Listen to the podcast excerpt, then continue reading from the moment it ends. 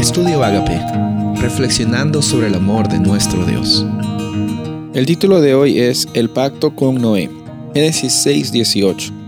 Mas estableceré mi pacto contigo, y entrarás en el arca tú, tus hijos y tu mujer, y las mujeres de tus hijos contigo. Sabes, en este versículo, que es el versículo 17 y 18 de Génesis 6, encontramos la primera eh, vez que esta palabra berit, eh, pacto, aparece en el Antiguo Testamento. Y es cierto que aparece por primera vez, pero el concepto del pacto, como vamos a ver un poco más adelante, estaba presente incluso desde eh, después de que el ser humano pecara en el Edén. ¿Por qué? Porque Dios es siempre el que pone la iniciativa. En este lugar, en esta situación con Noé, el mundo estaba llegando a una situación de total iniquidad. Y sabes que iniquidad no era necesariamente en las acciones que tenían, porque a veces somos muy especialistas en ver las acciones, en las conductas, pero muchas veces, y la mayoría de veces, yo diría casi siempre, por no decir siempre, la situación es que las conductas simplemente muestran qué es lo que está adentro de nuestros corazones.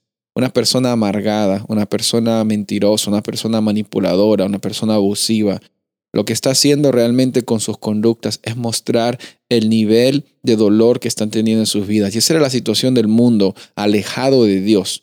Porque con Dios hay vida y con Dios hay bendición. Sin Dios no hay vida y sin Dios no hay la oportunidad de tener una vida plena. El ser humano intenta eh, agarrar por sus propias formas algún tipo de balance, algún tipo de equilibrio, pero no lo puede lograr. Y Dios en esta situación, en Génesis 6, establece un pacto con Noé. Le dice, sabes que Noé, yo voy a tener un pacto contigo. Esta arca va a ser un medio por el cual tú y tu familia van a ser salvos. Por el medio de este arca, ustedes van a tener la oportunidad también de multiplicarse, de fructificarse y ser bendecidos con mi presencia. O sea, el propósito del pacto no es que Dios selecciona gente especial, sino que Dios escoge especialmente a personas para que también otras personas y todo el mundo, porque ese siempre es el concepto del pacto, no es un pacto exclusivista o exclusivo, es un pacto inclusivo que incluye a toda la humanidad. Entonces Dios de esa forma le dice, no, ¿sabes qué? Van a entrar, voy a establecer un pacto contigo, vas a crear esta arca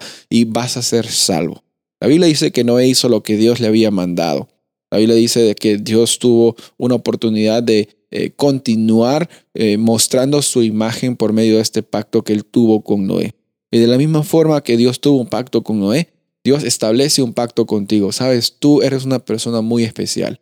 Eres una creación de Dios y a veces es muy fácil caer en la trampa de ver las conductas que hemos hecho y etiquetamos nuestras labores y nos sentimos peores que los demás o a veces mejores que los demás. Hoy día termina esto. Hoy día es la oportunidad en que tú reconozcas que el Espíritu Santo desde ya está tocando tu corazón y desea transformar tu vida.